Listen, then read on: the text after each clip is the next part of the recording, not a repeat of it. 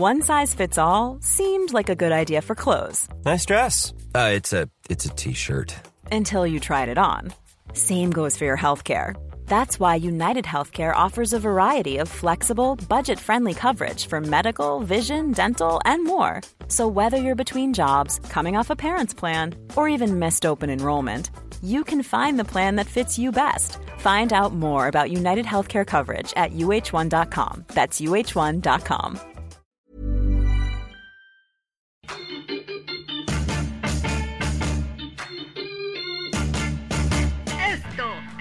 diario de los deportistas.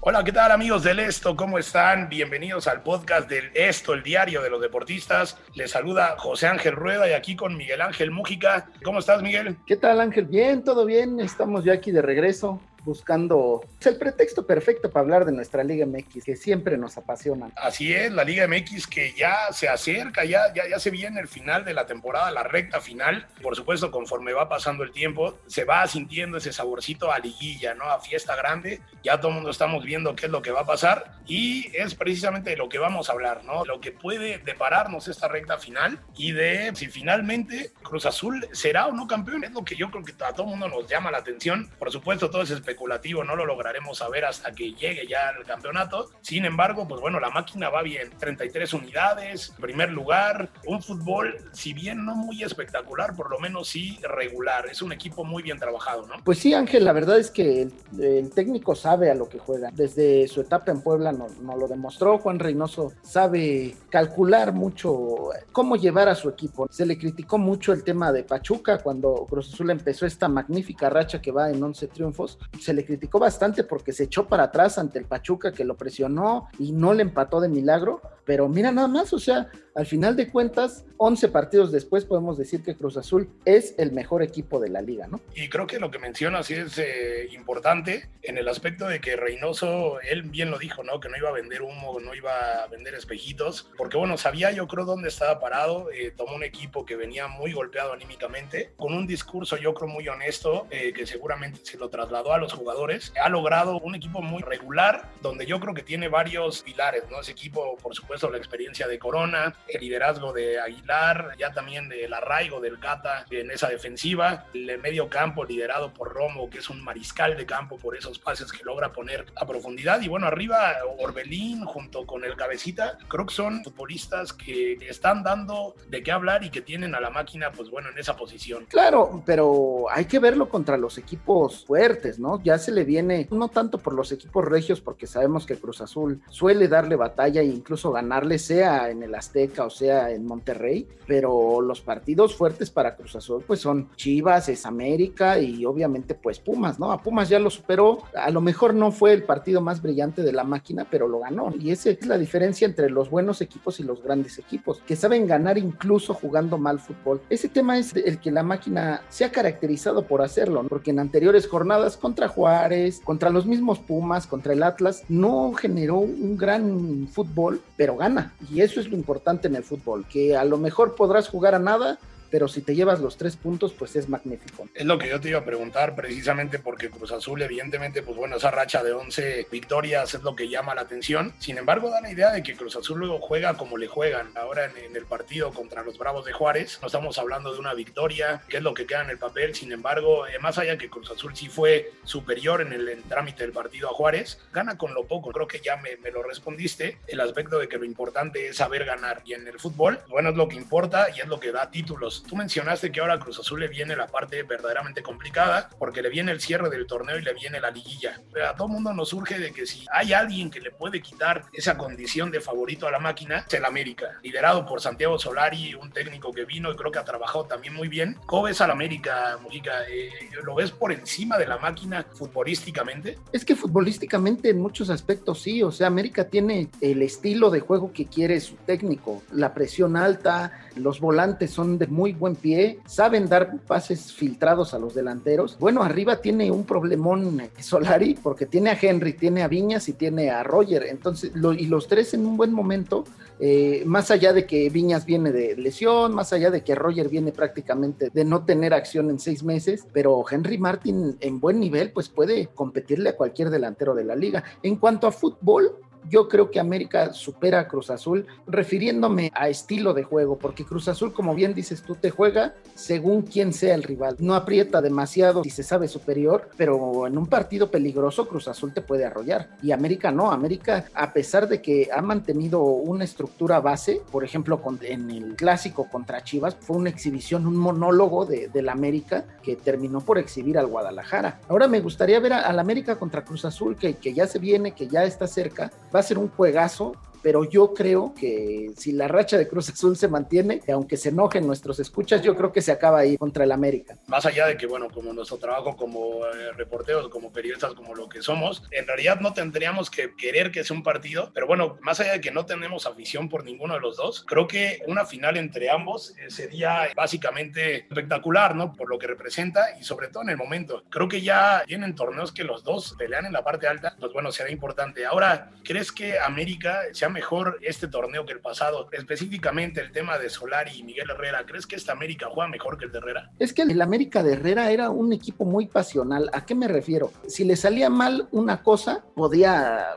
caerse al suelo y no volverlo a ver en todo el partido. El América de Miguel Herrera terminaba por depender mucho de individualidades, por un buen partido de Córdoba, por un buen disparo de Henry, por una que se encontró Viñas y el América de Solari es más completo. Yo lo veo en forma como el mejor mediocampo de la liga, teniendo a Richard Sánchez, teniendo a Pedro Aquino, que ha sido una revelación. Digo, ya sabíamos que era un gran jugador en León, pero vino a hacer este América de otro nivel. Y si le agregas el talento de Fidalgo y si le agregas el talento del mismo Córdoba, Laines, que también es un gran jugador, terminas por tener el mejor mediocampo de la liga, según yo, porque al final de cuentas Cruz Azul sí tiene a Romo, sí tiene a Yotun, sí tiene a Vaca, pero siento que en profundidad y en fortaleza de talento puro, el América es superior a Cruz Azul. Y siento que si en un eventual final llegaran a chocar, pues una lástima para nuestros escuchas de Cruz Azul, pero siento que el América, apretadito sí, pero se llevaría la final, Ángel. Pues a ver, será interesante ya de cara a la arguilla, resaltar que, por ejemplo, que América y Cruz Azul tienen dos de las tres mejores ofensivas de la liga con 20 goles marcados. Y pues bueno, la máquina que sigue junto con Monterrey puede presumir la mejor defensiva. Y ahora damos paso también a los rayados, que yo creo que se quedan cortos en el aspecto ofensivo. Defensivamente están muy bien. Creo que al Vasco Aguirre poco a poco está agarrando el ritmo otra vez en la Liga MX. ¿Cómo ves a Rayados? ¿Crees eh, también que tenga la posibilidad de pelear por el título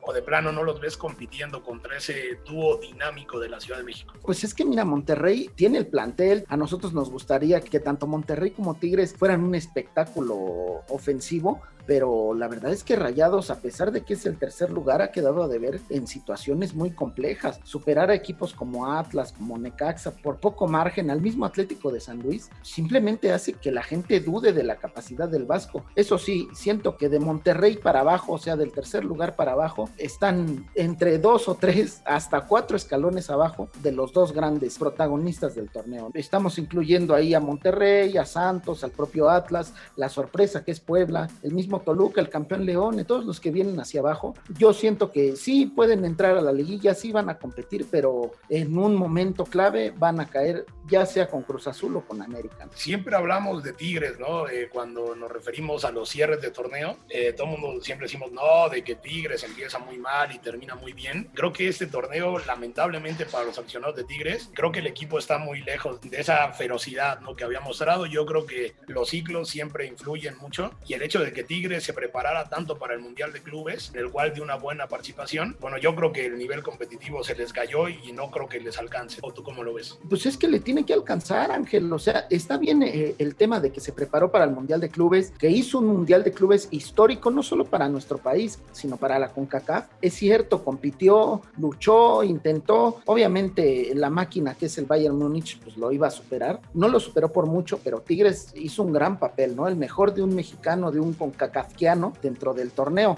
pero híjole, es que Tigres, si se quiere llamar un grande, como muchas veces en Monterrey lo llaman, eh, no puede poner de pretexto que tuvo el Mundial de Clubes y que está eh, atravesando por una transición y que no. La exigencia de un equipo grande te debe de dar para todos los torneos. Yo no veo ni al América, ni al Cruz Azul, incluso Chivas cuando se mete a los torneos, mismo Pumas, poner pretextos de que yo tengo el plantel bajito o que juego con puros mexicanos. Nada, ellos van y compiten ante los mejores en Concachamp Nos gustaría verlos en Copa Libertadores, pero eh, ya sabemos que el tema es complicado, pero, o sea, si Tigres quiere ser llamado grande, si Monterrey quiere ser llamado grande, León, no pueden poner un pretexto de que les faltó pretemporada, no tuvieron la preparación, porque todos tienen un plantel impresionante, sobre todo Tigres, que se dé el lujo de dejar a un hombre como Leo Fernández en la banca, es algo que, pues yo al menos no lo entiendo.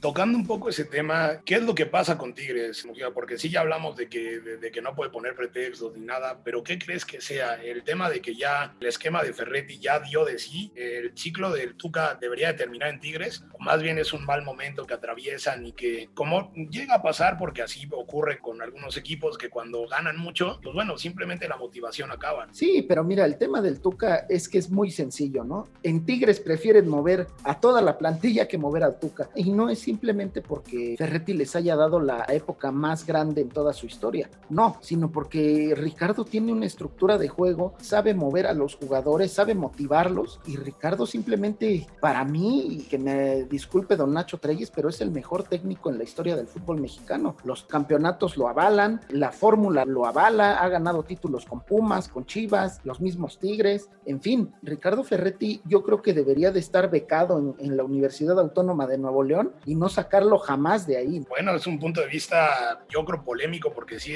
evidentemente el Tuca ha dado resultados, sin embargo, yo creo que muchas veces la afición pide, pide otras formas, ¿no? Lo cual es perfectamente respetable, pero bueno, en el fútbol lo importante es ganar. Yo nunca he escuchado de que alguien le cuestione a Bucetich su forma de jugar porque tiene tantos títulos que dices, no es el Rey Midas porque gana, no porque juega bonito. Pues creo que pocos equipos logran ganar y jugar bonito. Barcelona de Guardiola no hay en todos lados.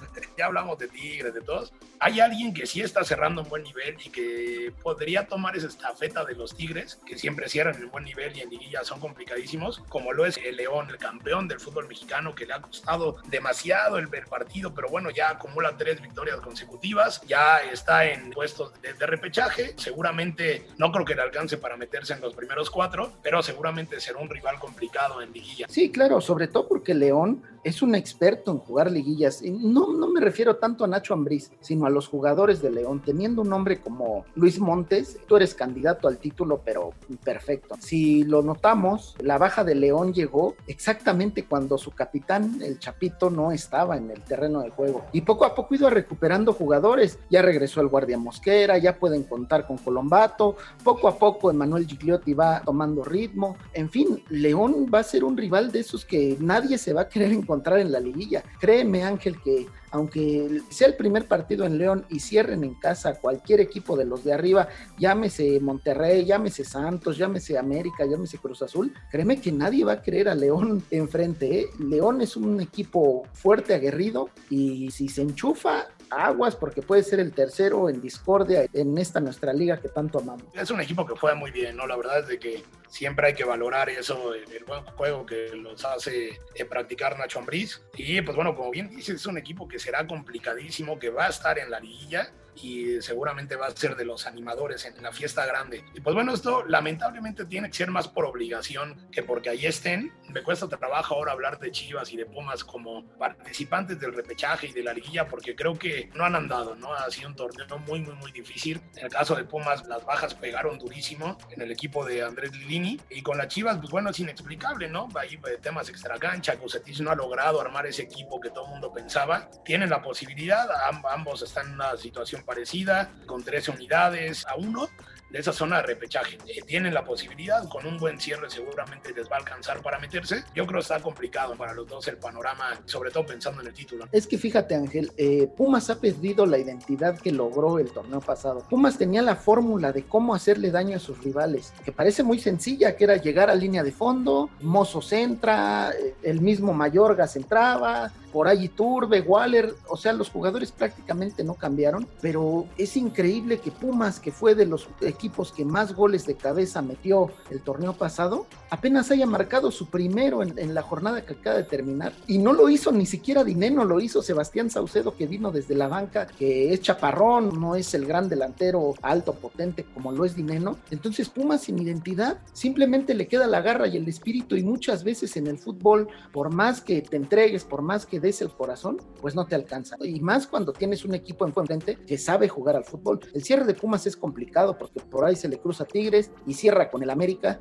Si Pumas de verdad no sabe ganar en estos últimos partidos, se va a quedar fuera de ser el subcampeón, se va a quedar fuera y la exigencia tiene que ser la misma que con América, con Cruz Azul. Pumas tiene que salir y ganar en cualquier cancha, tiene que salir a demostrar que es un grande y no lo está haciendo. Y bueno, si vamos con Chivas, muchas veces se criticaba que Chivas no tenía los mejores mexicanos, que le vendían caro y todo, y es cierto, pero ahora no me pueden decir que Uriel Antuna no es uno de los mejores mexicanos, que José Juan Macías no es el prospecto al delantero centro de la selección mexicana. Deja tú en un año, en, seis meses, o sea, Macías debe de, tomar ese lugar que a lo mejor Raúl Jiménez está dejando por cuestiones de lesión. Macías se supone que era el jugador a seguir, y no me digas que el conejito Brizuela es malo, o que el mismo Alexis Vega es malo, el nene Beltrán, los centrales, el pollo briseño, el mismo Chicote Calderón, o sea, Chivas tiene un equipo plagado de juveniles que pintan para ser base de una selección si nada pasa malo en sus carreras como una lesión o algo por el estilo. Lo de Chivas yo no lo entiendo porque le veo estilo al Guadalajara, pero simplemente no la meten. El mismo Canelo Angulo es de los juveniles que más propuesta hacia adelante tiene y Bucetich lo mete y entran todos, pero no se les dan. A lo mejor les hace una falta una limpia en Verde Valle porque Chivas debería de estar peleando, a lo mejor no con los dos de arriba, pero sí con Monterrey, con Santos, el mismo Atlas. No concibo un torneo en el que Chivas se vea muy por debajo del Atlas y en este le está sucediendo. Lo que pasa es que sí, como dices, yo creo que ya las respuestas, pues bueno, escapan, ¿no? De lo de la lógica, porque a cualquiera que te digan, a ver, tú eres Guadalajara, tu director deportivo se llama Ricardo Peláez, tu director técnico se llama Víctor Manuel Bucetich, tu centro delantero se llama José Juan Macías. Yo creo que todo el mundo pensaría que la, la realidad de Chivas era otra. Como dices, habrá que ver. El rebaño también es un equipo que regularmente cuando se logra meter a liguilla, eh, pues bueno, es complicado. Ya lo vimos el torneo pasado que se metió a liguilla y dejó afuera al América con un buen partido. Todo el mundo habla de que no, solamente en ese partido el Chicote apareció, pues sí, pero bueno, le sirvió para eliminar al América en esa serie. Entonces, pues bueno, habrá que ver qué onda con las Chivas, habrá que ver si tienen la capacidad de meterse al que yo creo que es lo mínimo que merecen y de ahí en fuera pelear. Pues nada más por no dejar eh, Necaxa, eh, ¿cómo, ¿cómo ves? ¿Le va a alcanzar la reacción con Memo Vázquez o nos podemos olvidar de eso? No, bueno, mira, es que hay, equipos muy irregulares. Necaxa es uno de ellos, Toluca es uno de ellos, Querétaro es uno de ellos, Mazatlán, equipos que están ahí peleando, que tienen estilo de juego, que saben a lo que juegan, pero que simplemente no tienen suerte frente al marco. Directamente los rayos necesitan, para mí, un milagro, no porque sean un mal equipo o porque no tengan la capacidad de lograr una victoria, pero el cierre que tienen es complicado. Y si a Memo Vázquez le dabas la pretemporada que tuvo el profe Cruz, yo te lo aseguro que Necaxa estaría entre el sexto y el cuarto lugar, porque Memo Vázquez es un entrenador top para mí, porque sabe a lo que juega, sabe lo que necesita y es, por ejemplo, como un Juan Reynoso que te juega sabiendo las facilidades que puede darte un rival. Entonces hay que tener muy en cuenta eso y también el tema del descenso, Ángel. Bueno, el cociente, mejor dicho, porque el descenso pues prácticamente está eliminado, pero el tema del cociente, tanto Atlas como el mismo Atlético de San Luis están metidos ahí en la lucha y en una de esas queda en último y equipos que han sido muy irregulares como Mazatlán, Pumas, Chivas, el propio Necaxa, pueden meterse a la liguilla siendo 13 de la tabla, algo increíble que tú me lo cuentas antes y yo no te lo creo, pero jamás. Sí, claro, las bondades del campeonato mexicano, que sí, pues bueno, nos aventamos una pretemporada de 17 jornadas hasta que llega ya la liguilla, que es el torneo donde están eh, las verdaderas emociones. Eh, mi querido Miguel, creo que sí, una plática enriquecedora en el aspecto de un panorama ya mucho más completo de cara al cierre de torneo. A ver qué pasa, ojalá sea una buena fiesta grande, ¿no? Es lo que todo el mundo vamos a desear. No, sobre todo porque lo será porque los equipos ya juegan muy diferente en la reclasificación y en la liguilla, ¿no? Lo vimos la temporada pasada con Puebla pegándole a Monterrey en el BBVA, con sorpresas como por ejemplo Necaxa que se metió y dio mucha pelea, las mismas Chivas, Pumas que eh, la remontada más épica en la historia de las liguillas la tuvo ante Cruz Azul. El torneo apenas va a comenzar como tú lo dices, será brutal. Yo espero una liguilla llena de goles, llena de espectáculos, con un sabor impresionante, ¿no? Porque esto es el fútbol mexicano mexicano. Aquí todos le pueden ganar a cualquiera, eh, sin importar que Monterrey sea la máxima plantilla y Mazatlán sea la más humilde. Aquí te enfrentas contra uno y puedes perder por un error, por el bar, por lo que quieras. Eso hace tan rica, tan sabrosa nuestra liga. Pues bueno, ya escucharon amigos. Venga, mi querido Mujica, tu recomendación de siempre. Pues sí, Ángel, invitarlos a que no se pierdan toda la cobertura de la liguilla en nuestra página web, esto.com.mx y en el periódico. Y también invitarlos a seguirnos y escucharnos en las diversas plataformas como Spotify, Deezer, Google Podcast, Apple Podcast, Acas y Amazon Music. Además, escríbanos en podcast.com.mx y síganos en arroba podcastom. Soy Miguel Ángel Mújica y ojalá que los Pumas se metan, aunque sea para darnos una pequeña alegría de estos meses que han sido tan complicados, ¿no? Ya sabemos lo bonito que se siente que los grandes estén en la fiesta porque le dan sabor, así que ojalá el fútbol te conceda tu deseo. A ver qué es lo que ocurre, mi querido Miguel. Les agradecemos mucho y muchísimas gracias, que estén muy bien.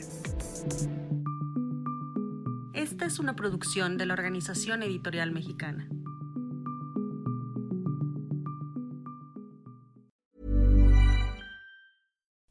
Would you like to look five years younger? In a clinical study, people that had volume added with Juvederm Voluma XC in the cheeks perceived themselves as looking five years younger at six months after treatment. Look younger, feel like you. Add volume for lift and contour in the cheeks with Juvederm Voluma XC. Reverse signs of aging by adding volume to smooth laugh lines with Juvederm Volure XC. For important safety information and to find a licensed specialist, visit juvederm.com. That's J U V E D E R M.com. Not for people with severe allergic reactions, allergies to lidocaine, or the proteins used in Juvederm. Common side effects include injection site redness, swelling, pain, tenderness, firmness, lumps, bumps, bruising, discoloration, or itching. There's a risk of unintentional injection into a blood vessel, which can cause vision abnormalities, blindness, stroke, temporary scabs, or scarring. Talk to a licensed specialist to find out if it's right for you.